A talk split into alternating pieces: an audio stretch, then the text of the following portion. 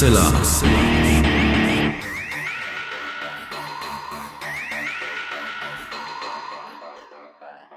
Hallo und herzlich willkommen zum 327. Mal bei Hoaxilla, dem skeptischen Podcast. Wie immer bei mir die wunderbare Hoax Mistress Alexa. Hallo ihr Lieben da draußen, herzlich willkommen zu einer neuen Folge von Hoaxilla. Und auch dieses Mal ist äh, wie immer zum Glück der wunderbare Alexander Hoaxmaster dabei. Und jetzt hätte ich mich fast verhaspelt. Aber nur fast. äh, wir haben in dieser Episode äh, uns mal wieder entschlossen, ein Update zu geben. So einige Themen sind in den vergangenen Wochen zum Teil oder auch schon eher wieder aufgeplöppt. Wir kommentieren, warum wir genau ausgerechnet die drei alten Episoden uns ausgesucht haben, um Ihnen ein Update zu verpassen. Das haben wir im letzten Jahr das erste Mal gemacht mit drei äh, Episoden und das ist aus unserer Wahrnehmung und was das Feedback anging auch relativ gut angekommen bei euch. Und bei diesen drei Themen, die wir heute hier in der Sendung haben, gibt's jeweils auch was Neues zu sagen. Und vielleicht, naja, machen wir das gleich, das machen wir gleich im Ordnen dann ein, ob es bahnbrechende News sind oder andere News. Äh, und äh, vorher hat Alexa eine wirklich wahnwitzige äh, Geschichte rausgesucht. Ja. Und da würde mich natürlich interessieren, was ihr dazu denkt. Aber gut, das äh, werde ich nicht erfahren. Aber wir hören erstmal in deine Geschichte rein.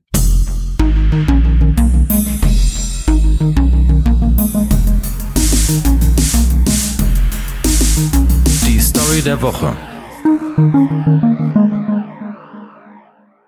Ich bin gerade so ein bisschen abgelenkt, weil ich die ganze Zeit denke, die Katze, die direkt neben dem Mischpult sitzt, stellt uns stumm.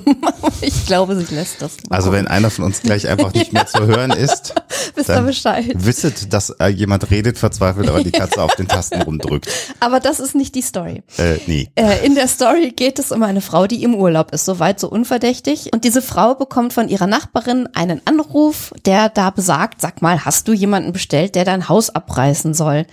Und die natürlich äh, sehr, sehr überraschte Reaktion ist, äh, nee, habe ich nicht, wieso? Äh, ja, da ist aber jemand, der macht das gerade. Und dann ging das so ein bisschen hin und her. Äh, die Nachbarin hatte sich vorher schon ein bisschen gewundert bei diesen Leuten, die da das Haus abgerissen haben, wurde dann aber etwas rüde weggeschickt. Und dann kam schließlich ein Verwandter der Hausbesitzerin und hat nach der Erlaubnis gefragt, nach dem Auftrag, dem schriftlichen. Und da haben die dann äh, tatsächlich doch mal drauf geguckt von der Firma, von der Abrissfirma und haben dann festgestellt, dass sie an der falschen Adresse sind. Aber das Haus war zu dem Zeitpunkt leider schon weg. Es war alles zu spät. Und dann Das- kam sie also aus dem Urlaub wieder und hatte dann nur noch so einen Haufen Bretter. Das ist wirklich eine Albtraumgeschichte. Ja, das ist nicht schön. wenn sie denn stimmen Genau. würde. Ähm, erfahrt ihr am Ende der Sendung, überlegt mal, was ihr dazu sagen würdet.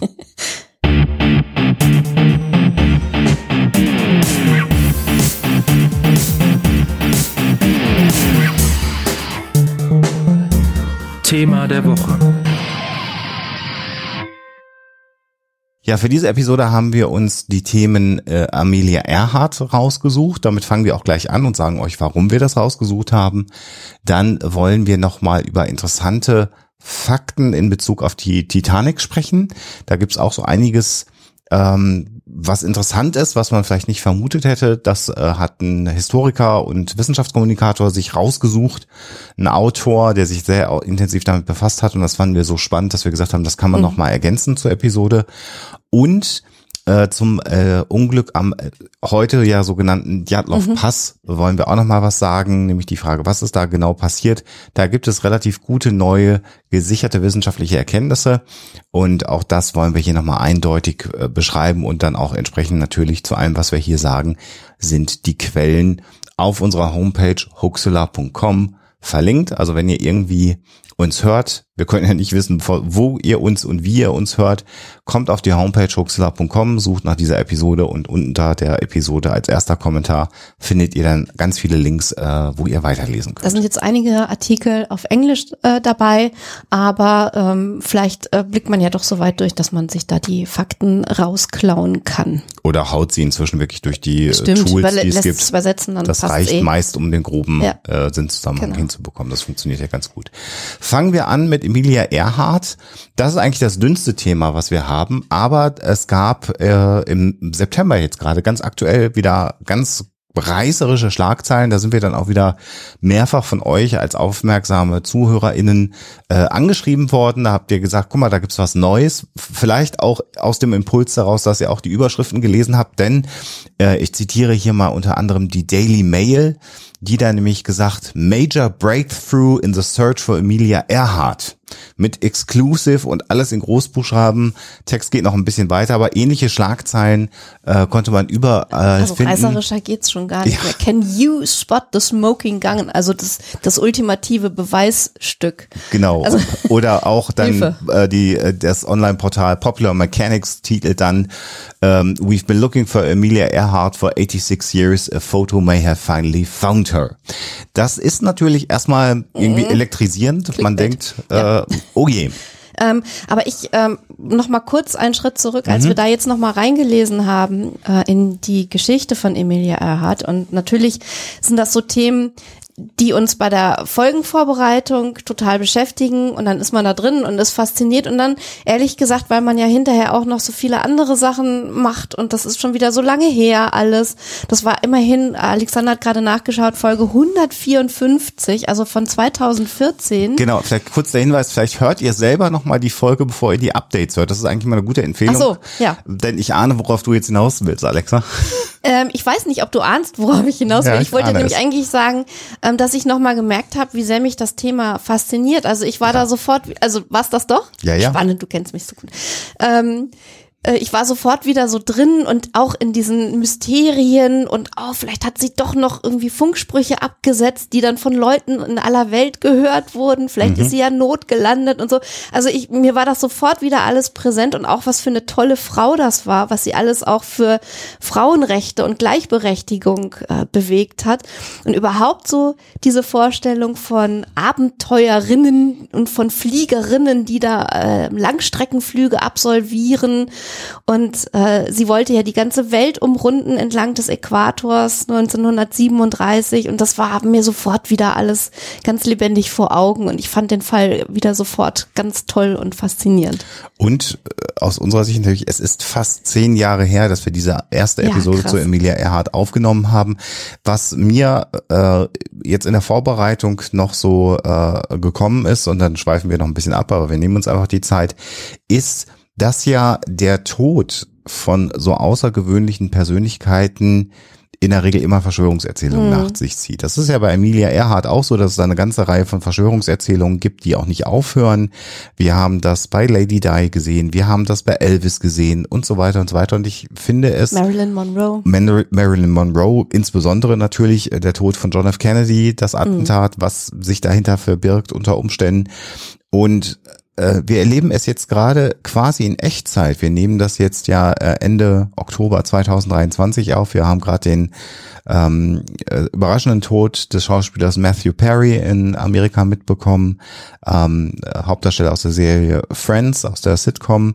Und schon jetzt, wie ein, zwei, drei Tage nach seinem Tod, Ja. insbesondere finde ich da schlimm TikTok, äh, beginnen Verschwörungserzählungen. Also da gibt es dann Leute, die zu trauriger Musik und natürlich zu den Drohnenaufnahmen des Flug äh, des des äh, Hauses, die es jetzt natürlich Oh, gibt, weil wir das machen können in den Medien, das haben die sich dann gegrabt, eine äh, gruselige Musik drunter gelegt und gesagt, es ist bekannt geworden, dass der Laptop verschwunden ist und es sind 344 Files von diesem Laptops äh, äh, gelöscht worden. Wir wissen nicht, was da drin stand. Vielleicht dann doch die Geschichte um Hollywood und die Eliten, die wo ich dann so denke, es ist wirklich nicht nur pietätslos, sondern es ist auch wirklich erstaunlich, wie schnell solche Geschichten, und das ist natürlich durch nichts faktisch belegt. Es gibt noch nicht mal die Aussage, dass man da einen Laptop mitgefunden genommen hat aus dem Haus werden solche Geschichten gesponnen. Äh, es werden äh, Do, äh, Mystifinski, Deutobold Mystifizinski Symbolizetti. Dankeschön, äh, äh, die die Instagram-Accounts mit letzten Interview-Aussagen zusammengeklamüsert, um irgendwie zu sagen, an dem Tod ist etwas Mysteriöses. Vielleicht ist da was Mysteriöses dran.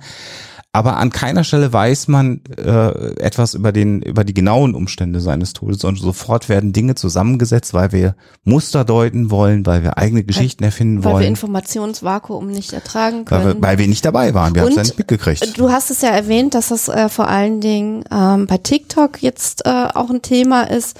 Äh, ich finde, da wird halt einfach auf verwerflichste Art und Weise mit solchen äh, Ereignissen Clickbait generiert das und es, geht, es geht ja um nichts anderes als um Aufmerksamkeit Und Geld Klicks, verdienen. Geld verdienen, genau, weil die natürlich äh, beteiligt werden und je mehr Views und äh, Klicks und so weiter, desto mehr Geld.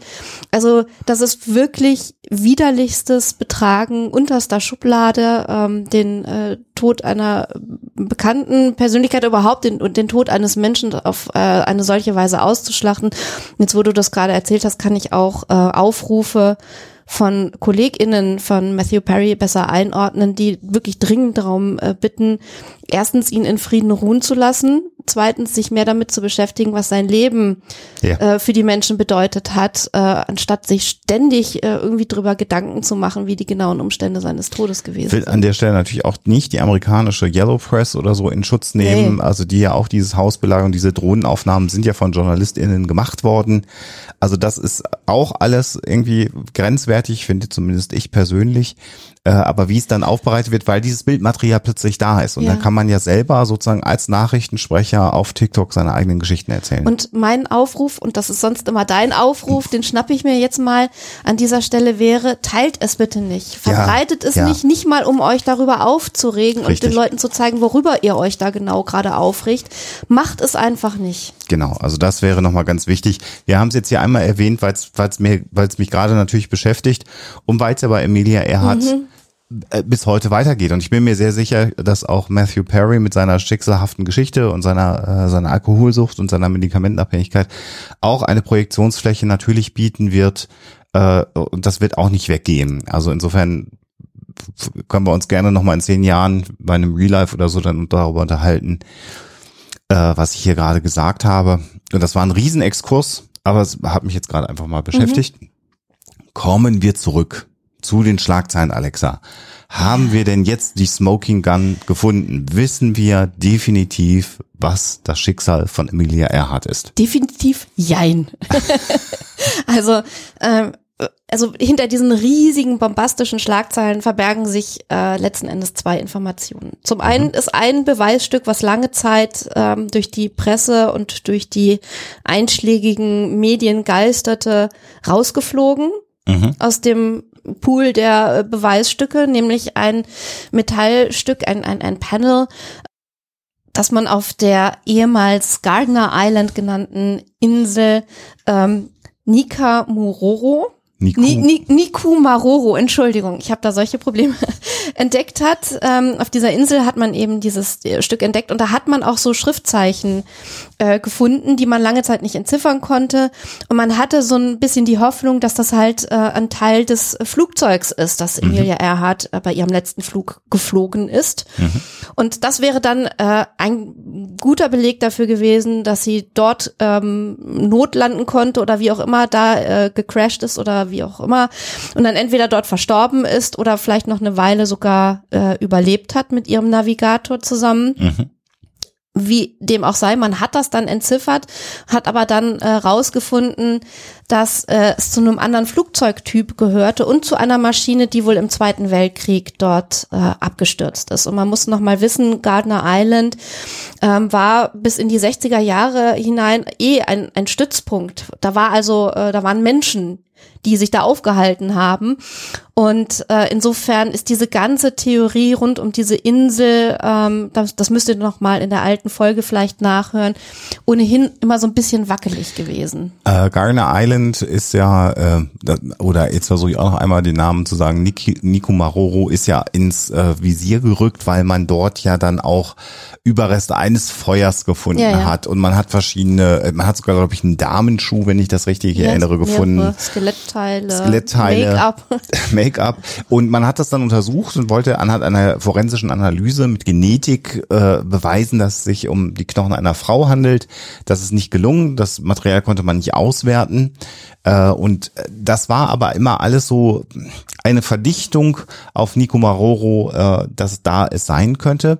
Und aus dieser Zeit, in der das alles stattgefunden hat, das war dann so um 2009, wo sozusagen ja fast ein Hype äh, um diese Insel stattgefunden hat, äh, sind auch Luftaufnahmen entstanden rund um die Insel herum. Das wäre jetzt der zweite Punkt, die Das zweite ist- Information aus diesem Artikel. Genau, und das ist jetzt im Grunde genommen das, was äh, im September 2023, also vor wenigen Wochen, dann durch die Presse geisterte, nämlich man hat auf einer dieser Luftaufnahmen unter Wasser vor der Insel ein Metallstück identifiziert, was entsprechend eine Abdeckung der Maschine von äh, Emilia Earharts Elektra-Flugzeug sein könnte. Also natürlich bewachsen von äh, der Flora und Fauna des Meeresgrunds, äh, wenn man das mal so blumig ausdrücken will. Äh, deswegen war es erst wahnsinnig schwer, überhaupt da was äh, zu erkennen. Und man hat das wirklich erst äh, jetzt kürzlich identifiziert, dass es das sein könnte. Nichts Genaues weiß man allerdings noch nicht. Denn das große Problem ist, jetzt könnte man sagen, ja, das sieht, also die Experten sagen, das könnte so etwas sein.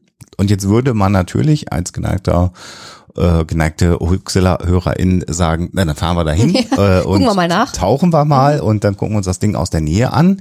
Das Problem dabei ist, ich habe es gerade schon gesagt, die Aufnahme ist aus dem Jahr 2009. Äh, jetzt haben wir gut 14 Jahre später. Und das Problem ist, da hat man so viele Aufnahmen gemacht und war nicht so akribisch, dass man nicht mehr weiß, wo genau diese Aufnahme entstanden ist. Archäologinnen werden aufschreien an dieser Stelle, zu Recht. Tut, tut mir auch sehr leid. Ja. Das heißt, wir Der haben Fundort ist nicht dokumentiert. ja, wir haben einen interessanten Beleg, ein, ein Indiz, würde man glaube ich sagen, in kriminalistischen Fällen, also ein Hinweis darauf, dass es da sein könnte. Aber all die Artikel, die man findet, und wir haben euch ein, zwei unter der Folge verlinkt, äh, wenn ihr nach Amelia Earhart New Evidence schaut, werdet ihr noch x andere finden, meist eher so aus Tageszeitungen, gar nicht so unbedingt äh, Wochenzeitungen oder so. Und es äh, stellt sich dann immer wieder heraus, dass es am Ende unklar Und ist. selbst wenn man das jetzt identifizieren kann, dieses Teil, und wenn es das wirklich ist, weiß man immer noch nicht hundertprozentig, was in den letzten Stunden ihres Lebens und äh, des Lebens ihres Navigators passiert ist. Man kann es tatsächlich immer nur, ähm, ja, wie bei einem Kriminalfall eben, tatsächlich aus Indizien äh, sich zusammenreimen. Und wahrscheinlich werden immer Fragen offen bleiben, aber man merkt halt daran, an solchen Meldungen auch, dass uns das Schicksal von Emilia Earhart auch so viele Jahrzehnte nach ihrem Tod immer noch fasziniert. Genau. Also, das ist das erste Update, das da lautet, wir wissen es Ja. immer noch nicht. Aber vielleicht sind wir irgendwann jetzt in nächster Zeit mal ein Stückchen weiter, Und wenn sie es denn wiederfinden. ja, das wäre natürlich dann wahrscheinlich der Moment, wo wir wieder von euch wahrscheinlich Nachrichten bekommen. Also vielen Dank, Danke. dass ihr natürlich interessant, also die interessanten Artikel oder Artikel, die einen Bezug zu äh, Huxilla haben, immer scannt und uns dann auch mitteilt. Das hilft natürlich.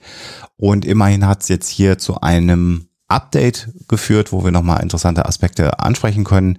Und äh, wer jetzt sagt, hm, hätte ich doch vielleicht eher die Folge von Amelia Earhart gehört, bevor ich jetzt diesen Teil mir angehört habe, der kann vielleicht jetzt stoppen, nochmal die Folge zum Djatlov Pass, zum Unglück am äh, Djatlov Pass hören und zur Titanic. Ähm, äh, das sind nämlich dann die nächsten beiden Themen, die wir besprechen werden.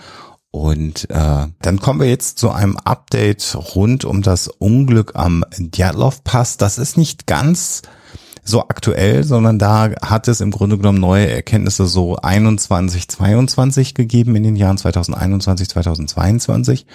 Unsere Folge ist aus dem Juli 2013, also auch jetzt älter. deutlich über zehn Jahre alt tatsächlich. Und ähm, kurz zusammengefasst kann man sagen, es ging um eine äh, Skigruppe, Ja, so eine Skiwandergruppe Gruppe, kann man das sagen. Skiwandergruppe, ja, kann man Mhm. sagen, äh, der Polytechnischen Universität, wenn ich das richtig in Erinnerung Mhm. habe, äh, die Das Polytechnische Institut des Urals So, in. Jekaterinburg. Sehr schön, genau, Mhm. vielen Dank.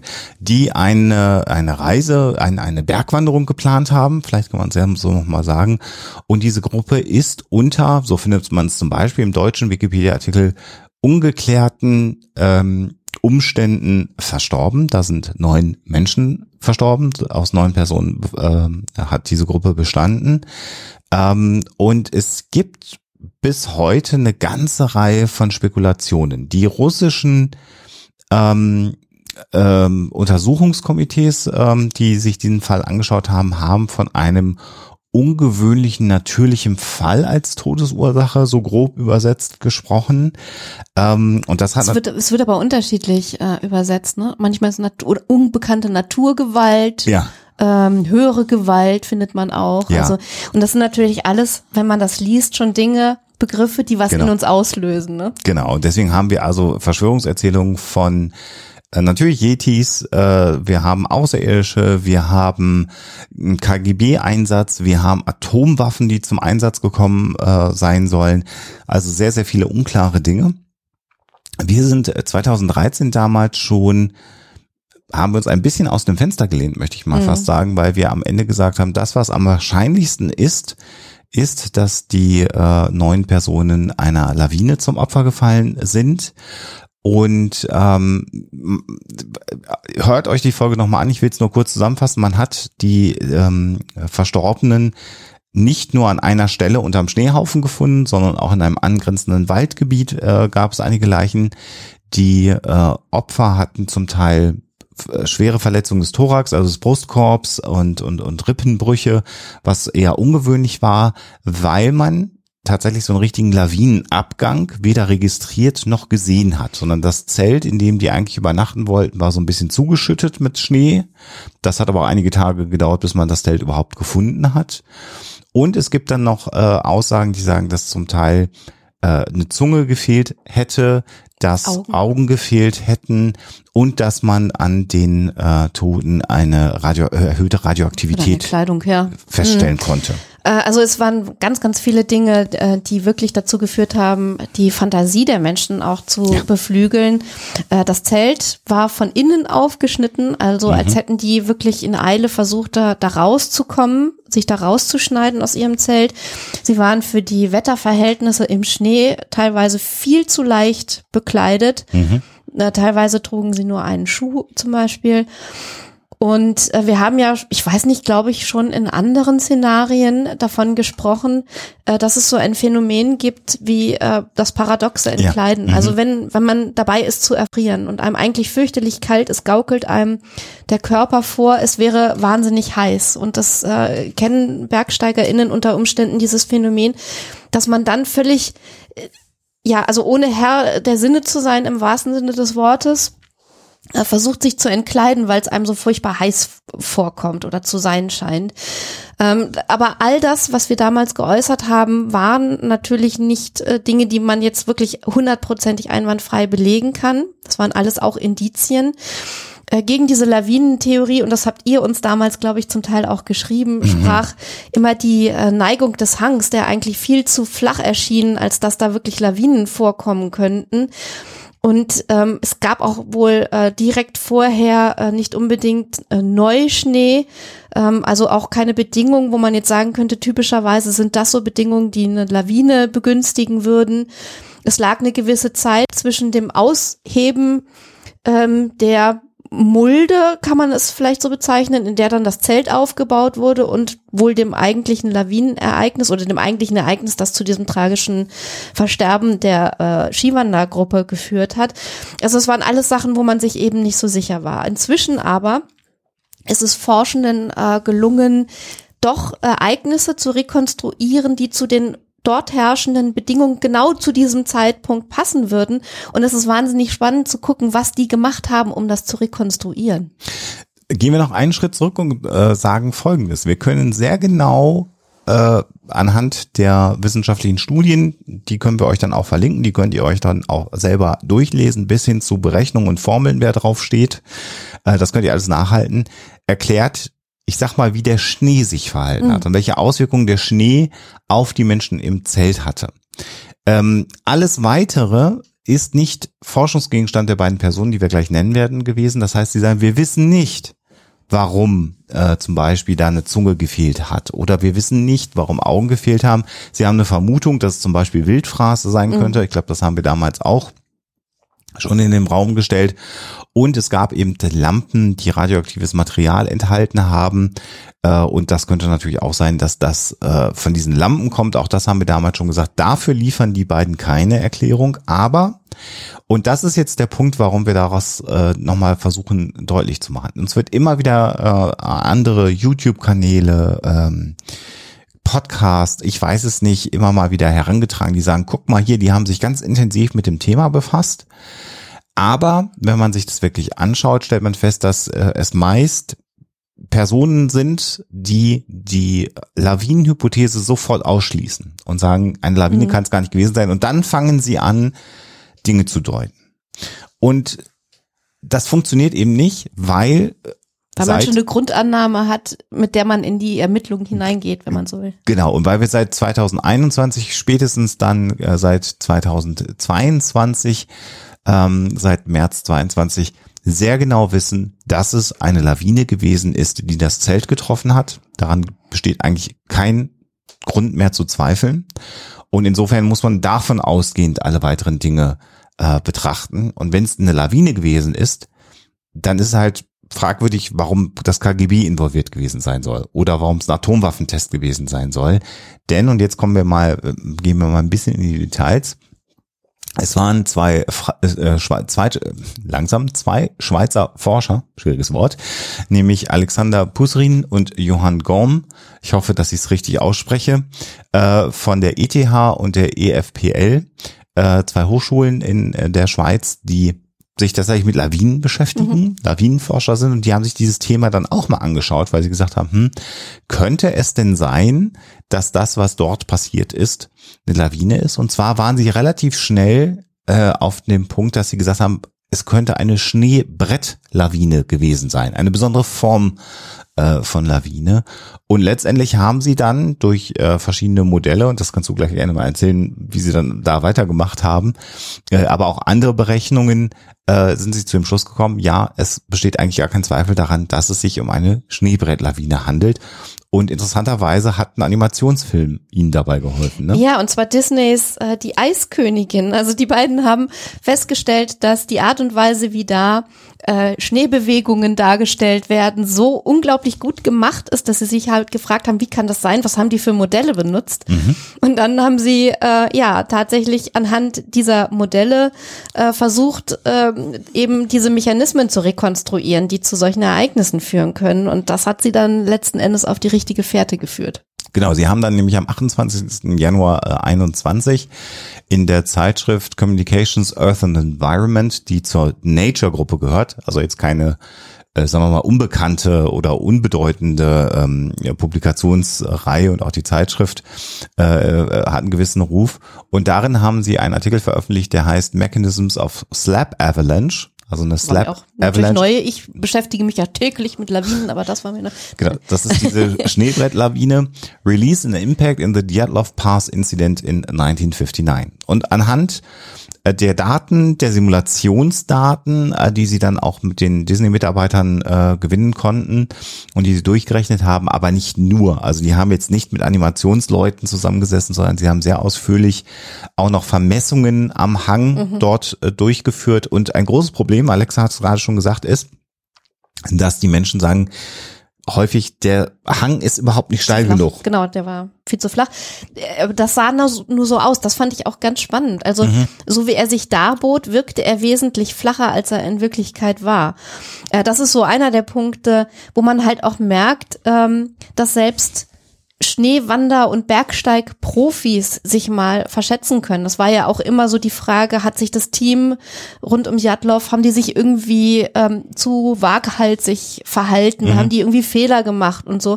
Und letzten Endes ähm, muss man aber feststellen, dass das alles Bedingungen waren, die wirklich nicht so häufig vorkommen und die man auch gar nicht so ohne weiteres selbst als Profi erkennen kann. Und äh, da, das ist wirklich so der Tenor, ähm, der sich auch durch diese Updates, glaube ich, ein bisschen zieht, ist egal, wie gut wir uns vorbereiten und egal, wie gut wir die Natur zu kennen glauben, manchmal macht sie uns einfach bei unseren Dingen, die wir so vorhaben, die wir so machen wollen, einen Strich durch die Rechnung. Und es gibt einfach Ereignisse in der Natur, gegen die wir machtlos sind. Egal wie technisch hochgerüstet wir sind, egal wie äh, gut wir vorbereitet sind, egal wie äh, oft wir schon Erfahrungen gesammelt haben in ähnlichen Situationen oder so. Es gibt halt Dinge, die können wir nicht sofort erkennen. Ja, und wir haben hier, ich versuche das mal zu beschreiben, also wir werden euch sozusagen zwei Artikel äh, äh, verlinken, die sozusagen äh, äh, gut lesbar auf Deutsch sind, äh, wo man das alles lesen kann, was die gemacht haben. Und dann werden wir euch auch die beiden Fachartikel jeweils verlinken, wo dann eben aber auch Formeln und solche Geschichten dabei sind. Und äh, die sind dann ein bisschen schwieriger zu lesen. Aber der Grundtenor ist, dass der Hang per se die 28 Grad, eigentlich hat man lieber 30 Grad, damit man sagt, da entstehen Lawinen, Steigung überschreitet. Äh, die äh, Schneewanderer, die da unterwegs waren, die Skiwanderer, haben das aber nicht gesehen, weil sich darauf Schnee abgelagert hatte. Und dann haben wir so die Situation gehabt, dass es auch unterschiedliche Schneeschichten haben äh, gibt, die auch aufeinander rutschen können. Das war mir zum Beispiel überhaupt nicht Ja, bekannt. die unterschiedliche Dichte haben. Genau, äh, und unterschiedlich hart gefroren sind genau. und so weiter. Äh, und wir haben dann noch die Situation gehabt, dass wir an dem Tag mit hoher Wahrscheinlichkeit starke katabatische Winde gehabt Auch so haben. ein Begriff, den ich Den nicht kannte. täglich benutze ich das ja. Das haben wir heute wieder katabatischen Wind. Das sind so Fallwinde, ganz, ganz kalte Fallwinde und die haben das Problem, dass auch wenn es nicht schneit und in den Dokumenten und den Tagebüchern, die man gefunden hat, ist gar nicht davon die Rede gewesen, dass es geschneit hat. Aber diese katabatischen Winde können an so einem Hang Schnee nach unten transportieren und im Grunde genommen so ganz langsam äh, äh, es schneien lassen, ohne dass man es mitkriegt. So ein bisschen wie so eine Düne, die wandert. Das geht bei Schnee auch, wenn es besonders kalt ist. Und was jetzt passiert ist, ist, dass die ähm, Schneewanderer ihr Zelt aufgebaut haben. Das heißt, sie haben in diesem Hang so ein bisschen reingegraben, um eine ebene Fläche zu bekommen. Kann man sich ja vorstellen, an einem Hang, wenn da Schnee ist, dann gräbt man so ein bisschen aus, dass man im Grunde genommen so eine plane Fläche hat. Da hat man das Zelt draufgestellt. Und mit hoher Wahrscheinlichkeit haben sie auch noch dann, also das quasi die, die eine Seite, die zum, zum Berg hin zeigt, war so ein bisschen schon quasi auf Schneehöhe und die andere Seite nicht, aber es war ja nicht so steil. Und dann hat man sozusagen noch so einen kleinen Berg aufgeschüttet, damit das Zelt geschüttet ist, äh, geschützt ist. Äh, und das hat jetzt aber dazu geführt, und das ist das ähm, äh, Tückische an diesen Schneebrettlawinen, äh, dass im Grunde genommen in dem Moment, wo sie diese ebene Fläche gemacht haben und dieses Schneebrett, was da drauf lag, auf dem Hang gestört haben, sozusagen da schon eine Erschütterung stattgefunden hat. Und heute weiß man, das kann Stunden dauern, bis dann überhaupt was ins Rutschen kommt.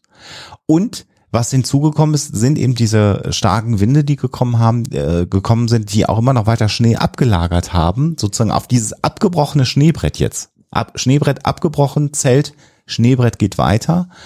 Und das hat, und das haben die Simulationen nachgewiesen, dazu geführt, dass eben ein Teil des Hangs, so, ein- so ein kleines Stückchen Ja, wirklich nicht groß. abgerutscht ist und auf das Zelt gerutscht ist.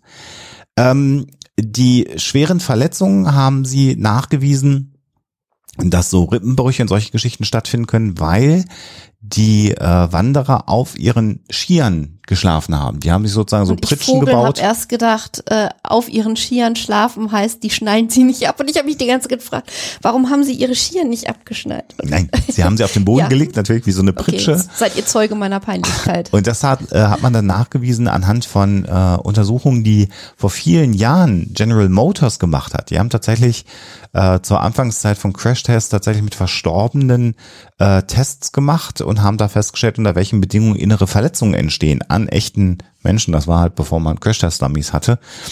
Und das konnte man jetzt übertragen auf Personen, die im Zelt liegen und mit einer gewissen Geschwindigkeit und einem gewissen Druck, ähm, ja, sozusagen Druck auf ihren Körper bekommen und sie liegen auf was Hartem, was überhaupt nicht nachgibt, nämlich die äh, Skier. Das war sehr türkisch.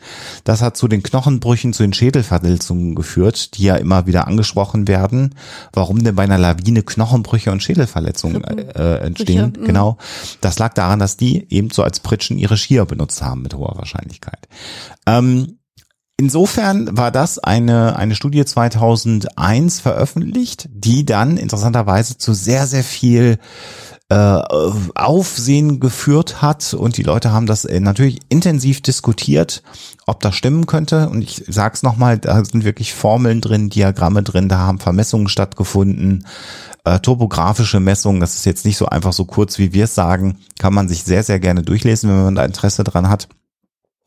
Und das hat aber dazu geführt, dass es dann weiter Interesse gab an, an diesem Fall. Und es hat dann nochmal zwei Expeditionen gegeben äh, zum Djatlov-Pass und eine Dokumentation ist gedreht worden. Und da sind auch Drohnenaufnahmen entstanden in dem Gebiet. Und interessanterweise hat man dann bei diesen Expeditionen und insbesondere auch bei diesen Drohnenaufnahmen äh, festgestellt, guck mal, da war auch so eine Schneebrettlawine äh, die stattgefunden hat. Da hat man so einen kleinen Teil des Hang gesehen, der so eingebrochen ist. Gar nicht so aufmerk, also gar nicht so aufregend im Grunde genommen. Und eigentlich etwas, was man vielleicht auch übersehen hätte und gesagt hätte, das ist ein Schatten von einer Wolke, weil man jetzt natürlich aber dieses Paper kannte und genauer hingeschaut hat, hat man gesehen, oh, das passiert offensichtlich äh, häufiger.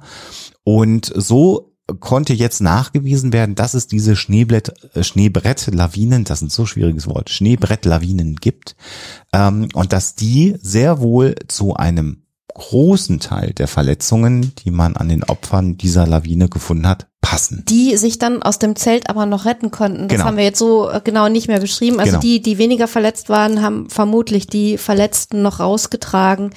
Aber letzten Endes sind dann leider alle umgekommen. Und Es war unfassbar es war ein kalt. tragischer Unfall. Ja. Genau, sie waren verletzt, es war unfassbar kalt, dann haben wir diese paradoxe Entkleidung, wo man das Gefühl hat, es wird einem warm, was natürlich nicht zuträglich ist, wenn es wirklich sehr, sehr kalt ist. Oh, das musste halt wirklich schnell gehen. Also ist, ja, wie auch immer. Genau. Und insofern äh, erklärt das zumindest sehr, sehr gut vielleicht 80, 85 Prozent der Vorgänge rund um den Djatlov Pass. Und interessanterweise sagen die beiden Forscher auch, es ist jetzt nicht ihre Lebensaufgabe, alles aufzuklären, sondern sie haben sozusagen ihren wissenschaftlichen Teil, ihre Expertise zum Phänomen beigetragen und da endet aber auch ihre Expertise. Und äh, sie haben natürlich, indem sie auch veröffentlicht haben und auch ihre Daten veröffentlicht haben äh, und ihre Methodik äh, dokumentiert haben, dazu beigetragen, dass das jetzt in der Wissenschaftscommunity, also unter LawinenforscherInnen, äh, diskutiert werden Ja. kann. Und wenn die jetzt natürlich dann irgendwie in drei Jahren sagen, ja, da stimmt das Modell aber nicht oder hier ist ein methodischer Fehler drin oder so, dann machen wir wahrscheinlich nochmal ein Update und reden über das Paper und warum das vielleicht doch nicht ähm, hinkommen kann. Also insofern, das ist ja die, die Essenz äh, wissenschaftlicher Forschung, dass wenn neue Belege ähm, sich darbieten, dass man die dann eben auch in die Überlegungen mit einbeziehen muss und wenn die dann irgendwann verworfen werden müssen, weil sich wieder weitere Belege darbieten, dann muss man eben nochmal ran. Äh, und so ist unter Umständen das Thema eben äh, nicht wirklich zu Ende, sondern es wird vielleicht in ein paar Jahren neue Informationen geben. Genau. Und insofern äh, ist eben die Debatte äh, erstmal wissenschaftlich relativ gesichert abgeschlossen. Äh, wir wissen nicht Das alles. ist, der, das ist der derzeitige Forschungsstand. Genau, und wir können also jetzt aber sagen, wer immer noch Videos veröffentlicht, Blogartikel schreibt, ich habe keine Ahnung, Podcasts macht und diesen Aspekt nicht berücksichtigt, also diese Artikel nicht mit berücksichtigt. Und wir haben es damals schon vermutet, weil wir gesagt haben, das könnte eben so ein Lawinenereignis gewesen sein. Der arbeitet dann nicht sauber, denn die Daten sind da, die sind auch einfach zu finden. Die Artikel, äh, sowohl der erste Forschungsartikel als dann nochmal ein zweiter, der dann äh, veröffentlicht wurde, wo es tats tatsächlich darum ging, was ist eigentlich nach dieser wissenschaftlichen Eröffnung passiert. Da werden auch nochmal die anderen Dokumentationen und die weiteren Luftaufnahmen und all diese Dinge beschrieben, sind Open Access. Das heißt, das kann sich jeder anschauen. Da muss man nicht an der Uni sein, da muss man nicht Geld für bezahlen, sondern man kann sich das durchlesen. Und ich fand es ganz interessant, dass gerade bei dem zweiten wissenschaftlichen Artikel, der dann auch wieder in äh, Communi- Communications Earth and Environment entstanden ist, gibt sozusagen den Hinweis darauf, dass der Artikel überarbeitet worden ist. Also der zweite Artikel heißt dann Post-Publication Careers Follow-up Expeditions Reveal Avalanches at Dyatlov Pass. Das heißt, das, was also theoretisch dargestellt und ausgerechnet worden ist, ist eben in diesen verschiedenen Expeditionen und in, während den Dreharbeiten nachgewiesen worden. Und da gibt's dann den Hinweis, dass der Artikel äh, geupdatet worden ist. Und da habe ich gedacht, ach spannend, guck mal, da sind vielleicht nochmal neue wissenschaftliche Ergebnisse hinzugekommen. Das kann man nämlich dann sehen. Und tatsächlich ist es eben nur, dass der Internetlink auf den ersten Artikel nicht korrekt war. Äh, Und dass auch diese Veränderung, also das ist ein Journal, was so gut arbeitet, das sagt, oh, da haben wir einen falschen Link gemacht. Und die einzige Veränderung, das einzige Update an diesem Artikel ist, da haben wir einen falschen Internetlink auf einen anderen Artikel gegeben, wird deutlich gemacht und sichtbar gemacht. Fehlerkultur. Das ist eben, genau, das ist eben dieses Peer Review, die Fehlerkultur bei guten wissenschaftlichen Journals. Und insofern äh, können wir vom aktuellen Stand sehr gesichert davon ausgehen, dass es eine Schneebrettlawine war, die zunächst mal zu den Verletzungen geführt hat. Ähm, und dass das ein ganzes Stück, ich habe eben gesagt 80 Prozent, aber eben einen, einen, einen gehörigen Anteil der Ereignisse am Djatlov Pass erklärt. Und damit kann man im Grunde genommen beginnen, UFOs, Yetis, Aliens, Atomwaffentests ähm, auszuschließen. Interessant übrigens auch, warum man erst so spät auf die auf diese Schneebrettlawinen gekommen ist, und dann können wir, glaube ich, hier einen Deckel dran drauf machen auf dieses Update, ist nämlich die Tatsache, dass die entstehen unter Witterungsbedingungen, bei denen man eigentlich da nicht unterwegs Ja. ist. Ja. Äh, und auch nicht mit heutigen Mitteln mit einem Hubschrauber da rumfliegen würde oder mit einer Drohne rumfliegen würde, weil wir haben diese kalten Fallwinde, die natürlich die Dinge schwierig machen. Äh, wir haben sehr begrenzte äh, äh, Ereignisse, die auch gar nicht groß sind, die man aus einer großen Entfernung vielleicht auch gar nicht sehen kann. Und es muss gar nicht schneien und Sturm oder sonstige Dinge sein. Äh, und äh, relativ schnell, wenn so eine Schneebrettlawine erfolgt ist und wir haben weiter diese starken Fallwinde, ist die auch wieder zugeschüttet.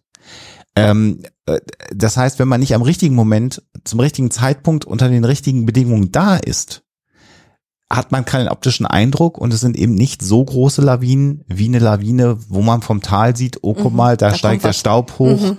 äh, ne, der Schneestaub sozusagen in Anführungsstrichen, äh, da geht eine Lawine ab. Das sieht man bei diesen Schneebrettlawinen eben nicht und das macht sie so tückisch und deswegen hat es so lange gedauert, sie dann auch äh, in dieser Form nachzuweisen. Das ist vielleicht nochmal auch ein ganz interessanter Aspekt. Wie gesagt, da haben wir euch einiges an äh, Quellen auch verlinkt, lest euch durch. Ich muss gestehen, bei dem ersten Artikel, irgendwann bei den wirklichen Berechnungsformeln bin ich dann irgendwann ausgestiegen. Aber da mag es vielleicht Physiker, Geologen oder auch andere Lawinenforscher unter, äh, ForscherInnen unter euch geben, die da Spaß dran haben. Dann könnt ihr das gerne nachrechnen. Ähm, und für alle anderen haben wir eben die beiden äh, Artikel sozusagen, die im Rahmen der Wissenschaftskommunikation entstanden sind, äh, verlinkt. Da erfährt man auch so ziemlich alles. Ähm, haben wir noch was vergessen zum Diatlovpass? Nee. Aber wir bleiben ja bei Eis und Schnee und Kälte. Und tragischen und Ereignissen. tragischen Ereignissen, die wirklich ungewöhnlich sind. Und wie ungewöhnlich, das musste ich jetzt wirklich in den letzten Tagen erst vor, äh, feststellen. Auch nach all den Jahren. Ja, definitiv. Dann würde ich sagen, dann gehen wir mal zum dritten Update über. Die Titanic ist es, Und wir sind durch Zufall drauf gestoßen. dass sie gar nicht gesunken ist. Nein, Richtig. Nein, sie ist von Außerirdischen entführt worden und ja, in einer anderen Galaxie. genau. Wir sind durch Zufall auf eine Dokumentation gestoßen, haben gedacht, äh, auf YouTube, wir werden euch die auch verlinken, irgendwie De Debunking Titanic Myth. Und dann habe ich gedacht, oh, jetzt geht's wieder hier um den, Greatest Titanic Myth Debunked. Auf jeden Fall so. History Hit. Genau. Und äh, da habe ich gesagt, jetzt kommt wieder diese Versicherungsnummer und die ist Mhm. gar nicht gesunken und dann haben sie die Schiffe getauscht und bla bla bla. Aber nein, äh, es gab einen Experten, der sich offensichtlich seit vielen, vielen, vielen Jahren äh, mit der Titanic beschäftigt. Äh, und der interessanterweise, das werden wir euch auch verlinken, ähm, die gesamten Zeugenaussagen sich auch durchgelesen hat, äh, die es dann äh, sowohl auf der amerikanischen als auch auf der britischen Seite gegeben hat. Äh, es handelt sich da um Tim Malton, per se eine sehr interessante Persönlichkeit. Wir werden euch mal seine Homepage seiner Firma auch äh, Ja. verlinken. Und der hat sich also über viele Jahre eingefuchst in die äh, Thematik. Äh, obwohl er, so wie wir es recherchiert haben, zumindest jetzt erstmal kein klassischer äh, Historiker ist. Ich glaube, der hat nicht Geschichte studiert. Aber er hat sich wirklich über Jahre hinweg intensiv mit den Quellen auseinandergesetzt und ähm, er, er hält sich eigentlich sehr, sehr gut an die damaligen Augenzeugenberichte und vor allen Dingen eben, wie du gesagt hast, an die Untersuchungsberichte sowohl amerikanischer als auch britischer Seite. Und er hat ähm, in dieser kurzen Dokumentation, in diesem Interview, das wir bei History Hit äh, gesehen haben, diesen Wälzer in der Hand. Ja. Und das ist wirklich, ich möchte sagen, so drei, vier Telefonbücher oder so vom Format her, von der Dicke her. Da hat er sich komplett ähm, durchgewälzt, hat dann ähm, einen Archibald Grace, äh, hat er irgendwie den, den Augenzeugenbericht äh, noch durchgeforstet. Ja. Äh, Archibald Grace ist äh, mit der Titanic im Prinzip untergegangen, also er ist nicht in ein ähm, ähm, Rettungsboot eingestiegen. Rettungsboot, Dankeschön, ähm, eingestiegen, sondern er war im Wasser und dachte, er trinkt und ist dann aber geschwommen und hat dann erst ein Rettungsboot erreicht aus dem Wasser heraus. Und der hat aufgeschrieben, wie er das erlebt hat und er hat, äh, der Tim Martin hat das Buch von Lightoller, von Charles Lightoller ähm, auch noch durchgearbeitet. Also das sind die Quellen, die er benutzt hat. Also er war, was die Quellen angeht, wirklich ganz, ganz nah dran an den Ereignissen und er sagt auch an einer Stelle, na, die beste Art und Weise, sich dem zu nähern, ist halt zu gucken, was haben denn die Leute, die damals damit zu tun hatten mit diesem Ereignis, darüber ausgesagt. Und wir werden euch, wenn euch das interessiert und ihr die nächsten Monate nichts vorhabt, Jahre. äh, das Titanic Inquiry oder Inquiry Report Projekt äh, ähm, verlinken. Da habt ihr zum einen alle aufgezeichneten Aussagen der 18-tägigen amerikanischen Untersuchung und äh, der 36-tägigen britischen Untersuchung. Und ihr habt auch noch die Aussagen äh, der Lusitania und der Empress of Ireland dort verlinkt. Also all das ist auf dieser Seite, das könnt ihr alles nachlesen. Empress of Ireland war ja auch eine Episode von uns, also auch das sammeln die inzwischen. Und wer da Interesse dran hat, kann sich das durchlesen. Und das hat eben äh, Tim Moulton getan. Und äh, wir wollen euch mal so ein paar Highlights Ja, ein paar raussuchen, ja. äh, die uns auch tatsächlich überrascht haben. Ja, äh, vielleicht fangen wir ein bisschen harmloser an. Ähm, es gab ja offen, äh, oft eine Diskussion darüber ähm, beim Hergang des Unfalls, ob eine Rolle gespielt haben könnte, dass es keine Ferngläser da im äh, Crow's Nest, also im Ausguck gegeben hat. Und dazu sagt er, ja, Stimmt. Allerdings, wenn man ähm, bei den Wetterverhältnissen und bei dieser superklaren Sicht, die da geherrscht hat, Eisberge erkennen will auf dem Meer, dann kann man das am besten mit dem bloßen Auge machen. Denn man schränkt seine, seinen, den Radius der Sicht ja schon ein, wenn man äh, eben diese Ferngläser benutzt und ähm, hat eine viel bessere und viel breiter aufgestellte Sicht äh, Achse, wenn man eben mit bloßem Auge versucht, äh, Dinge zu erkennen. Und er sagt sogar, dass ein Fernglas, also wenn man wirklich äh, ein Fernglas benutzt hätte, um da einen Eisberg ausfindig zu machen, das sogar den ganzen Prozess der Meldung unter Umständen verlangsamt hätte, weil man dann erst äh, durch das Fernglas geguckt hätte, ja, ist es denn ein Eisberg? Ja, nein.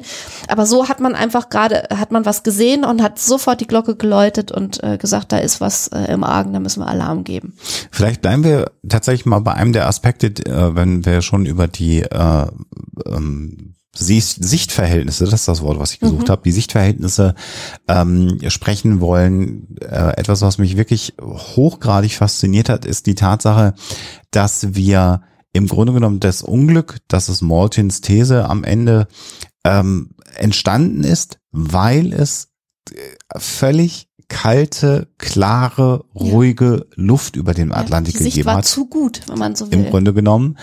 Und das klingt jetzt erstmal sehr, sehr überraschend. Was er aber beschreibt, ist, dass es einen Effekt gibt, der im Grunde genommen äh, gegenläufig zu dem äh, ist, was wir bei einer Fata Morgana sehen. Nämlich die Tatsache, dass wenn wir in der Wüste sind, wir irgendwann den Himmel dass da das äh, äh, Licht vom Boden also nach oben reflektiert wird und wir dann die Idee haben oder die Wahrnehmung haben, dass der Gebrochen. Himmel genau nach oben gebrochen wird, dass der Himmel über dem Sand schwebt und das sieht dann aus wie Wasser und dann glaubt man, dass da eben diese berühmten Fata Morganas, also irgendwie was zu trinken es dort gebe. Und das liegt eben daran, dass bei Hitze Licht nach oben gebrochen wird und gestreut wird. Und bei dieser extremen Kälte, die wir offensichtlich in dieser schicksalhaften Nacht gehabt haben und Klarheit und kein Wind äh, und ganz ruhiges Wasser, sagt er, dass dieser Effekt umgedreht genau, funktioniert. also entlang der Erdkrümmung. Genau, wird das Licht gestreut und gebrochen und er sagt, das Problem dabei ist, dass man zwar unglaublich weit schauen konnte, das Problem war aber, dass das Licht so gestreut war, dass das, was man gesehen hat, im Grunde genommen nicht mehr von einem Eisberg zu unterscheiden war. Denn äh, alles hatte so einen weißen Glanz sozusagen über dem Wasser und damit war es Ferngläser hin oder her, extrem schwierig, einen Eisberg zu unterscheiden, weil es eben so einen großen Lichtbrechungseffekt, Streuungseffekt gegeben hat. Und das hat am Ende dazu geführt, dass man den ähm, äh, Eisberg, den, den türkischen, zu spät erkannt hat. Genau, und äh, da können wir eigentlich auch schon an dieser Stelle ähm, zu weiteren Themen kommen. Also gab es ein zu kleines Ruder, war sie schwer manövrierbar. Also das war definitiv nicht der Fall. Ja. Sie war unfassbar gut gebaut. Also er beschreibt an einer Stelle, dass man sie äh, also quasi an drei Stellen oder an zwei Stellen in, in drei Teile dann insgesamt hätte teilen können und die Teile hätten einzeln noch schwimmen können. Also so war sie gebaut. Das einzige Problem war eben, und das hatten wir ja damals in der Folge auch so beschrieben, dass dieser, dieser große Schaden, der wirklich entlang 200 ähm, Fuß, glaube ich, äh, Länge der Titanic äh, an Steuerbord aufgetreten ist, ähm, dafür gesorgt hat, dass eben fünf Kammern geflutet wurden und mit vier hätte sie noch ähm, sozusagen auf dem Wasser bleiben können, mit fünf eben nicht mehr. Also sie war wendig, sie war toll gebaut. Äh, der Kapitän äh, Smith war nicht zu, zu sorglos. Also er war zwar dafür bekannt, auch gerne mal schnell zu fahren und vor allen Dingen die Hafeneinfahrt in New York so recht schmissig zu gestalten. Ähm, aber es haben wirklich viele, viele Kapitäne ausgesagt, äh, die meinten, dass, also wir hätten es einfach nicht anders gemacht als er unter, unter den Verhältnissen. Genau, und ähm, die äh, Kammern, die du angesprochen hast, also das Schiff war unterteilt in mehrere Kammern, die auch untereinander abtrennbar waren. Mhm. Und es hätten eben, wie du schon beschrieben hast, vier Kammern volllaufen können, aber es scheint eine fünfte beschädigt worden zu sein. Wir wissen ja heute, es gibt ja ganz neue aktuelle 3D-Aufnahmen, auch ein neues 3D-Modell äh, der Titanic auf dem, auf dem Meeresgrund. Das ist ja gerade vor einigen Wochen auch durch die, durch die Medien gegangen und wir werden sicherlich irgendwann irgendeine Form von Aufbereitung, sei es eine Dokumentation oder vielleicht sogar äh, irgendwas mit Virtual Reality. Da hält sich die Firma, die diese Aufnahmen gemacht hat, ja noch ein bisschen bedeckt. Und da gibt es jetzt ja auch Stimmen, die sagen, das, was wir in der Folge damals äh, äh, zur Titanic als äh, Unglücksursache beschrieben haben, nämlich der Umstand, dass das Schiff an der Seite aufgerissen worden ist, das war übrigens Folge 84, sagen Ui. wir nochmal, aus dem Jahr 2012, also zum 100-jährigen äh, Jubiläum dieses tragischen Unglücks haben wir damals die Folge gemacht, ähm, dass es vielleicht gar nicht so sehr die Seite gewesen ist, die aufgerissen mhm. worden ist, sondern eher so unten am Schiff ja. der Riss gewesen ist, eher so in Kielnähe. Das ist jetzt mit diesen neuen Aufnahmen so eine neue Hypothese, aber sei es drum. Beide spricht dafür, dass das Schiff auf einer zu langen Strecke äh, beschädigt worden ist, als dass eben dieses unsinkbare ähm, ja, beibehalten werden konnte. Was man aber feststellen kann tatsächlich, und das äh, äh, ist ja dann auch beschrieben an genügend Augenzeugenberichten, ist eben, dass sie nicht wie es zum Beispiel bei modernen Schiffen schon mal passiert ist, äh, gekentert ist. Sie ist ja im Grunde genommen immer aufrecht im Wasser geblieben. Keine Schlagseite. Keine Schlagseite bekommen, was ja auch dafür spricht, dass es eben ein, ein sehr stabiles Schiff war, was, sagen wir mal, nicht leicht untergegangen ist, so kann man es ja mal formulieren. Ähm, und äh, interessant ist aber auch dabei, dass das äh, Gemälde, was viele von uns erkennen, mit diesem Hoch, äh, das hat mich geprägt. Ich mm, weiß, stimmt, es geht mir auch so. Meine ja, Eltern hatten kind. dieses unfassbar dicke Buch Chronik des 20. Jahrhunderts, so ein Riesenwälzer, den man damals hatte, quasi die Wikipedia zum Rumschleppen mit 15 Kilo. Wenn man, wenn man einen riesen Rucksack hat. Und da gab es dann eben für das Jahr 1912, da gab es für jedes Jahr immer so ein paar Seiten und die besonderen Ereignisse. Und für das Jahr 1912 gab es eben dieses Gemälde, diese Nachtaufnahme der Titanic, die Leute im Rettungsboot und das Heck der Titanic hing halt ganz weit oben in der Luft. Äh, und dann gab es ja den Film äh, Titanic von äh, James Cameron, wo dann ja das Heck abbricht wo viele Leute dann ganz überrascht waren. So scheint es aber natürlich gewesen zu sein, so ist es auch beschrieben worden. Und interessant ist hier, äh, dass äh, hier auch nochmal Morton äh, beschreibt, dass das Heck im Grunde genommen dann sehr gut geschwommen ist. Das ist also abgeknickt äh, wie so eine Banane, die abreißt, kann man das sich vielleicht vorstellen, und ist dann wieder zurückgefallen und aber wieder aufrecht im Wasser geblieben. Du hast gerade schon gesagt, man hätte das Schiff in drei Teile sägen können, so ein bisschen wie die Lego-Titanic. Experten kennen sich aus, die kann man ja auch in so drei Teile zerlegen.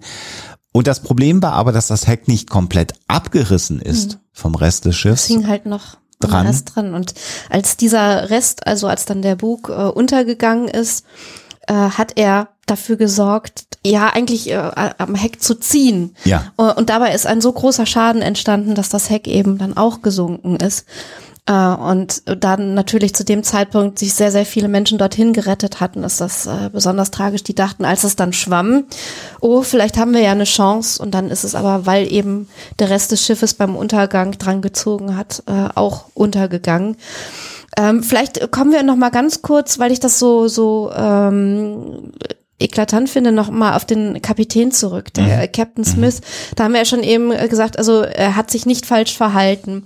Äh, ein Vorwurf, den man äh, trotzdem ab und zu mal gelesen hat, war, äh, dass er ähm, lieber mit den Passagieren gefeiert hat, statt auf der Brücke zu sein, dass er vielleicht sogar betrunken gewesen ist. Und ähm, Martin äh, beschreibt, ja, der hat mit den Passagieren PassagierInnen äh, zu Abend gegessen. Das war aber einige Stunden vor diesem Ereignis, äh, um 20 vor 12 am Abend.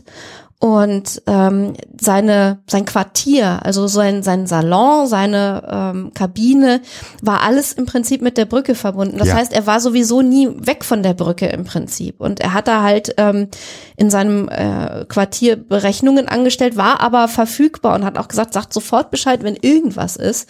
Und er war dann halt auch sofort da. Und äh, es ist ja bekannt, äh, dass Captain Smith dann auch mit der Titanic untergegangen ist. Ein ebenfalls sehr interessanter Fakt ist die Tatsache, dass man ja immer und immer und immer wieder liest, ja, die hatten ja auch gar nicht genug Rettungsboote an Bord, äh, nur so die, die minimalste Auflage. Und etwas, was wir ja auch, also was ich zumindest immer auch, ja, so wahrgenommen habe und gelesen habe. Und hier erklärt Maltin nochmal, dass man im Grunde genommen davon ausgegangen ist, das Schiff wird gar nicht sinken. Und wenn es sinkt, dann geht das nicht schnell, sondern langsam. Und die Beiboote, die die Titanic hatte, waren sehr äh, stabil gebaut, sehr fest und waren im Grunde genommen gemacht, um im Falle von Seenot Passagiere äh, runterzubringen vom, von der Titanic und zu anderen Schiffen rüberzufahren. Und er ergänzt dann so schön, und das fand ich einen ganz spannenden Aspekt, Ja, der war mir auch völlig neu. dass der Atlantik äh, im Jahr 1912 jetzt nicht irgendwie äh, äh, komplett leer gewesen, Weiten. genau, sondern dass das im Grunde genommen wie so eine Autobahn oder er sagt Railway, Ja, also eine Western Railway, also wirklich so eine Eisenbahnschiene. äh, war, wo, wo Schiffe ständig drauf waren und wo die im Grunde genommen die Schiffe nur durch den Sicherheitsabstand von 60 Meilen, den man festgelegt hat, voneinander getrennt war. Das heißt, Und das war, damit man im Nebel sozusagen nicht in, in Verlegenheit kommt zu kollidieren, wenn Genau. man da in entgegengesetzte Richtung unterwegs ist. Genau, weil so viel los ist. Das heißt, äh, im sehr unwahrscheinlichen Fall einer, einer Seenot ähm, hätte es also nur sein müssen, dass man 60 Meilen Menschen zum einem anderen Schiff bringt, äh, die da aussteigen und lässt und äh, hin und her fährt. Und dann hätte man eh genug Zeit, die Menschen zu retten. Und das vermeidet eben, dass man äh, ganz hohe Türme von Rettungsbooten äh, hätte haben müssen. Und das war auch nochmal ganz spannend. Er sagt, im Grunde genommen, wenn man Rettungsboote für jeden Pas Passagier an Bord haben möchte, dann hätte man die doppelte Anzahl mitnehmen müssen, um ganz sicher zu sein. Weil er sagt, man weiß ja nicht, ob nicht das Schiff sich dann doch auf irgendeine die, Seite Die legt. meisten kriegen halt Schlagseite, wenn sie sinken, ja. Äh, und dann äh, sind die äh, Boote auf der Schlagseite halt verloren. Das haben wir ja bei der Empress of Ireland äh, ja auch sehr gut, äh, glaube ich, hoffentlich herausgearbeitet in der Episode. Die hat sich ja auf die Seite gedreht und damit war die Hälfte der Rettungsboote plötzlich äh, nicht mehr verfügbar. Das heißt also, wenn man unter diesen Aspekten sich das anschaut und auch schaut, wie lange es ja gedauert hat, weit über zwei Stunden, bis die Titanic dann komplett äh, gesunken ist, dann ist es natürlich den unglücklichen Umständen geschuldet, dass keine anderen Schiffe schnell genug von der Seenot erfahren haben. Und interessant dabei Da ist, kommen wir zu einem anderen Umstand. Genau, die, das, die California, ein Schiff, was nicht zur Hilfe gekommen ist. Und der Grund dafür ist nicht, dass der Kapitän feige war, sondern der selber, der Kapitän der äh, California, äh, hat gesehen, oh, da ist Eis, fahren wir mal langsam. Und hat dann sozusagen die Titanic auch gesehen. Der Funker an Bord der California hatte eine 16-Stunden-Schicht. Der hat geschlafen, der war halt tot zu dem Zeitpunkt im Sinne von totenmüde, den konnte man auch nicht wecken. Und die hatten halt nur einen Funker an Bord. Da war dann sonst keiner, der die Funkgeräte bedienen konnte. Und die California hat dann angefangen, mit einer äh, Lampe zur Titanic rüber zu morsen. Das war so das, was dann üblich war, dass man eben mit Licht sich Morsesignale von Schiff zu Schiff zugewiesen hat. Und die Titanic hat das auch zurück zur California gemacht. Das Problem, was wir hier haben, ist hier, dass wieder der Effekt aufgetreten ist, den wir schon einmal beschrieben haben. Diese Morselampen, diese Morselichter haben es nicht geschafft, durch diese besonderen Witterungsbedingungen die Schiffe gegenseitig zu erreichen. Das, das fand, das hat mich so beeindruckt, als er das geschildert hat, weil die Wetterverhältnisse, die Witterungsverhältnisse im Prinzip ein Störsignal für das Morsen mit Ja. Lampe gewesen sind. Ja.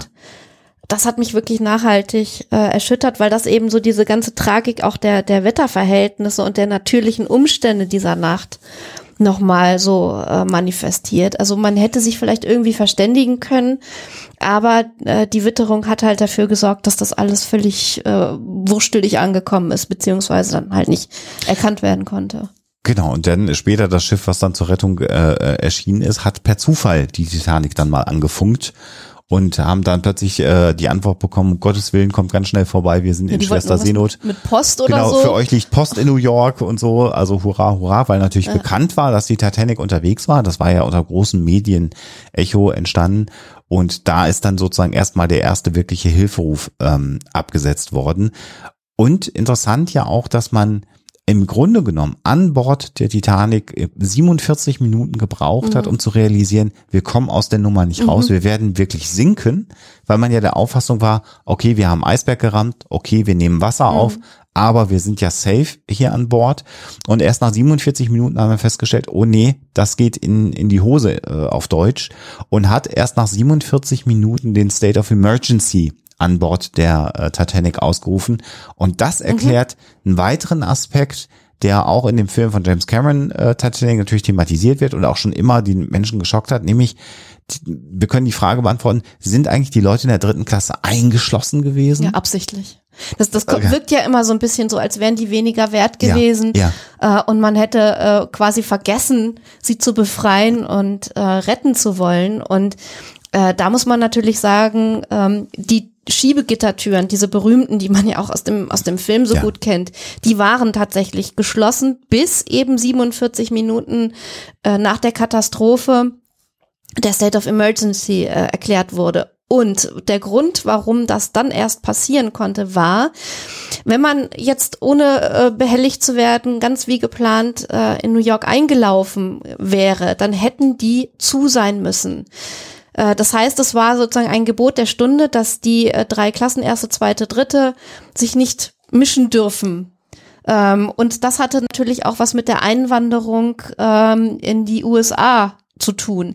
Denn dort war es ganz, ganz klar geregelt, dass man da die Passagiere der äh, dritten Klasse vor allen Dingen Aber auch der eben anders, Klasse? äh, aber auch der zweiten Klasse anders sozusagen in Empfang nehmen äh, musste, ähm, weil das Auswanderer waren. Also da waren ganz, ganz viele Familien, die mit allem Hab und Gut, mit allem, was sie hatten, eben sich auf diese Reise gemacht haben, um da ein neues Leben anzufangen.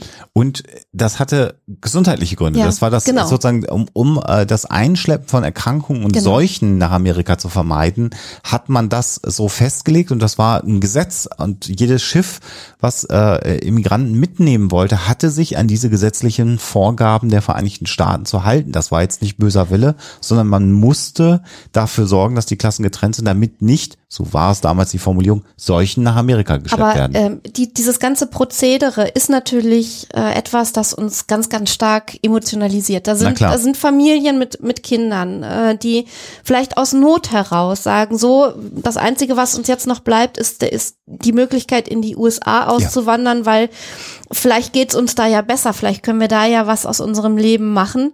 Und ich weiß nicht, wer von euch da draußen schon mal auf Ellis Island gewesen ist. Da kann man sich ja ähm, heute noch ähm, im Museum äh, ja die, ganze Atmosphäre angucken, in der das so stattgefunden hat. Da sind ähm, Artefakte und ähm, Besitztümer von Menschen, die, die eben ausgewandert sind, äh, die man sich da angucken kann. Und man kriegt wirklich einen Eindruck davon, wie, wie tragisch das auch damals gewesen ist. Und natürlich spricht uns das emotional an. Und ähm, wenn wir dann überlegen, dass ähm, natürlich, sobald man wusste auf der Titanic, ähm, das geht schief, ähm, und dann eben der, der State of Emergency erklärt wurde, natürlich versucht hat, diese Türen aufzumachen und die Leute auch zu retten, dass da aber viele eben auch gesagt haben, wir, ich, ich verlasse meine Familie nicht, wir wollen zusammenbleiben. Und wenn man sich dann noch überlegt, in welchem Alter man damals als erwachsen Ja. galt und ähm, wer überhaupt noch unter Frauen und Kinder zuerst gefallen ist, äh, dann wird das sogar nachvollziehbar, dass viele gesagt haben, okay, meinen 13-jährigen Jungen, den lasse ich aber nicht äh, alleine zurück, der gilt als erwachsen, der darf gar nicht äh, unter Frauen und Kinder zuerst mit in die Rettungsboote. Äh, und ich, ich will das einfach nicht. Äh, Ich will, dass wir als Familie zusammenbleiben. Dann kann man auch nachvollziehen, dass einige wirklich gesagt haben, nee, wir machen das gar nicht. äh, und wir reden ja auch von einer Zeit, wo es so war, dass der äh, Ernährer der Familie eben der Vater äh, auf dem Schiff hätte bleiben müssen. Du hast es gerade schon gesagt, 13 galt man als erwachsen. Also auch die Kinder, die ja hätten arbeiten können, sage ich mal, so furchtbar wie das ist äh, in Amerika, wenn man angekommen wäre, mussten auf dem Schiff bleiben, man musste davon ausgehen, ähm, dass es vielleicht nicht gut geht und dann wären die äh, Mütter mit ihren Töchtern im Zweifelsfall alleine gewesen und hätten eben ja nicht einen Sozialstaat erwarten können oder irgendwas erwarten können, sondern wären nach Amerika im Zweifelsfall gekommen. Und mittellos gewesen. Äh, komplett. Und auch äh, so war ja die damalige Zeit, wir sind ja froh, dass es heute anders ist, äh, keinen Beruf gelernt äh, und es war jetzt ja auch 1912 nicht so, dass man als Frau äh, Stellung findet. Also all das hat dazu geführt, dass die Familien dann doch eher zum Teil auch gesagt haben, nee, dann bleiben wir lieber zusammen, versuchen mal, vielleicht wird's ja nicht so schlimm. Und ich hoffe, dass wir durch diese Beschreibung jetzt nicht so rüberkommen, als wollten wir das irgendwie relativieren, nee. sondern im Gegenteil nochmal wirklich die komplette Tragik dieser ja. gesamten ja. Umstände euch vor Augen geführt haben. Ja, also tatsächlich äh, äh erstmal normales Prozedere, was damals wahrscheinlich kaum jemand auch hinterfragt hat und dann ihm die Tragik zu sagen, nee, unser, ohne unseren Ernährer machen wir das nicht, um dann eben äh, das Leben dann doch auf dem Atlantik zu verlieren. Äh, eine unglaubliche Situation, hm. die ich mir eigentlich gar nicht äh, vorstellen ja. möchte.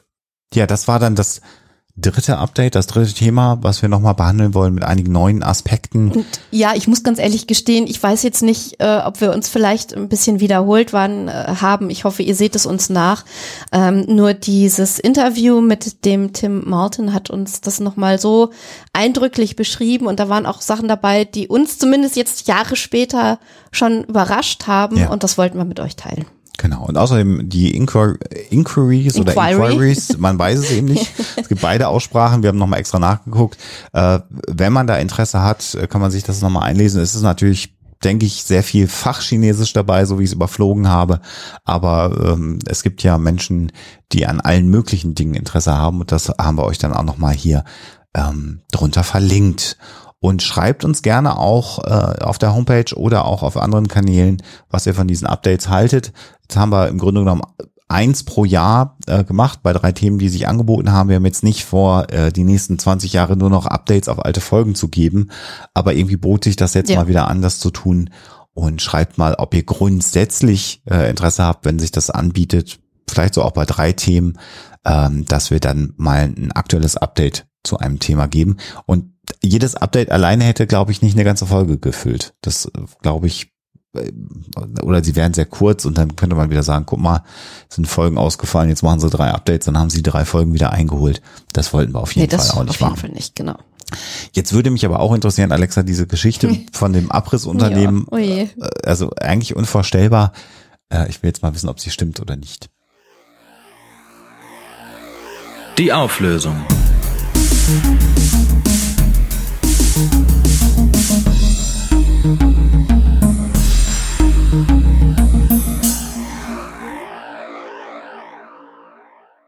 Geschichte mit der Frau aus Atlanta, die aus dem Urlaub wiederkommt, nur um ihr Haus abgerissen vorzufinden, weil man sich in der Adresse geirrt hat, stimmt. Äh, ja, also ich weiß nicht, wie ich es anders beschönigen soll. Ähm, das Einzige, was diese Geschichte noch mal ein bisschen anders gelagert macht, ist ein ähm, TV-Interview, was man bei äh, BBC nachgucken kann, wo die diese betreffende Frau eben gefragt wird, ja, wie war denn das so? Und sie schildert es wirklich so, dass sie die, eben diesen Anruf der Nachbarin bekommen hat im Urlaub, die dann sagte, du, äh, da wird gerade euer Haus abgerissen. Der einzige Umstand eben, der das ein bisschen anders ähm, dastehen lässt, ist, dass dieses Haus schon ein paar Jahre leer gestanden hat. Also es war jetzt nicht so, dass sie da gewohnt hat, dann ist sie in den Urlaub gefahren und das Haus samt all ihrer Habseligkeiten ähm, das sie eben noch verlassen hat, ist auf einmal weg, ähm, sondern das stand halt leer und das war so ein bisschen so die Fenster zugenagelt und so weiter.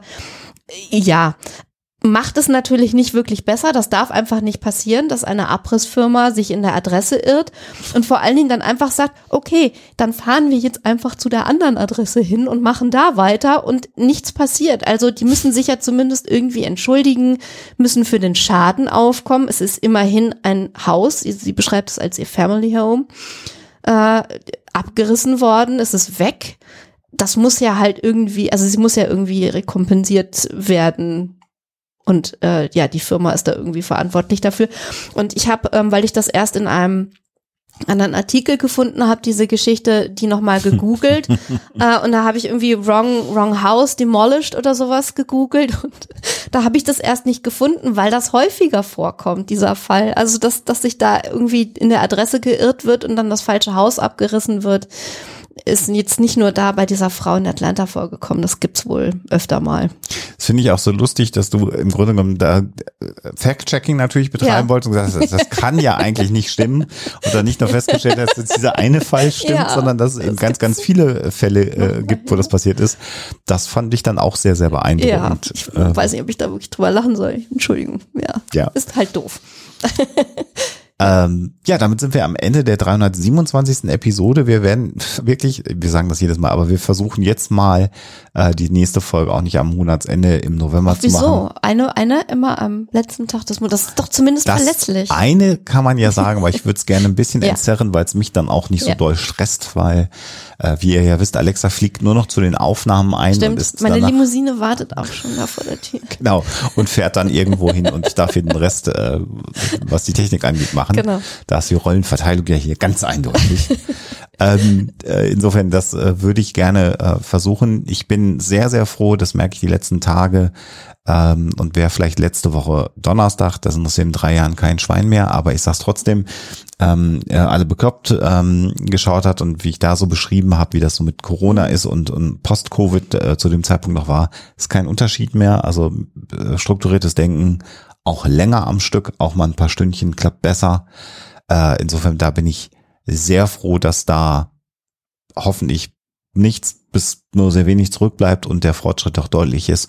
Und damit können wir dann jetzt uns auch wieder äh, schönen Huxilla widmen, aber dass wir sozusagen vier Wochen eigentlich ja, ja aus dem Urlaub heraus, mhm. wo wir uns also den haben wir, wollten wir ja machen bei zur Erholung. Und wir haben uns nicht nur nicht erholt, sondern wir sind auch kränker aus dem Urlaub gekommen, als wir hineingegangen sind. Völlig irre. Äh, nee. Also das, ja, also das nochmal so als ja. Randbemerkung. Vielen Dank, äh, dass ihr uns da die Treue haltet, dass ihr uns ja, die Stange haltet. Vielen Dank auch übrigens nochmal ganz explizit. Ich habe vor einigen Tagen nochmal wieder in die Zahlen reingeguckt äh, und sehe da ja, wie beliebt und wie, wie nachgefragt, sage ich mal, äh, auch die Wild Mikes Specials sind. Es wird ja immer wieder gesagt, das braucht kein Mensch, das will ich nicht hören. Ähm, wir können nur sagen, dass die Downloadzahlen da eine andere Sprache sprechen. Wir erreichen damit sehr, sehr viele Menschen, die sich das anhören, die das auch spannend finden. Und vielleicht hier auch nochmal den Hinweis, wer das gar nicht haben will und wen das nervt, dass das im Podcast-Feed drin ist, der findet auf unserer Internetseite aber auch nur da ja den Huxilla Pure Feed, wo dann nur diese Episoden mit Alexa und mir und auch mal Gästen äh, drin sind, aber nicht die Wildbike Specials. Äh, aber was die Zahlen angeht und wie sich die Downloads verteilen und wie die Nachfrage ist, können wir ganz klar sagen, ähm, dass das gleichberechtigt nebeneinander steht. Dazu stehen wir auch, dass das ein Teil von mhm. Huxilla ist, dass wir zu den Wildbikes gehören. Das war mir noch mal erwähnenswert. Und das letzte Wort nochmal ein Wort des Dankes. Ja. Ähm, Habe ich in der letzten Folge schon ganz ausführlich getan, aber gehört sich auch in dieser Folge, dass ihr uns unterstützt, dass ihr einen der vielen Wege wählt, das zu tun. Und das hilft ungemein. Und das hat jetzt auch in der Krankenzeit uns ein Stück weit den Hintern gerettet, naja, wo wir ja nicht nur ein Stück weit, komplett nicht, nicht, nicht mhm. liefern konnten. Also mhm. das ist beruhigend, dass ihr das aushaltet und wir werden das nicht ausnützen. Mhm. Das können wir auch sagen ähm, und hoffen, dass wir lange, lange Zeit nicht mehr lange krank sind. Mhm. Ähm, damit beschließen wir die 327. Episode von Hoxilla. Uns hat Spaß gemacht. Schreibt, was ihr von Updates haltet. Äh, haltet uns die Treue und wir hören uns ganz bald wieder hier und natürlich immer schön skeptisch bleiben. Tschüss. Der Huxilla Podcast ist ein kostenfreies Projekt und soll das auch immer bleiben. Das ist uns sehr wichtig und du kannst uns dabei helfen, so wie das schon viele andere tun. Vielen Dank dafür. Huxilla unterstützen geht dabei ganz einfach. Zum Beispiel durch einen kleinen monatlichen Dauerauftrag von einem Euro im Monat auf unser Geschäftskonto oder via PayPal. Wie das genau funktioniert, seht ihr auf huxilla.com unter dem Punkt Unterstützen.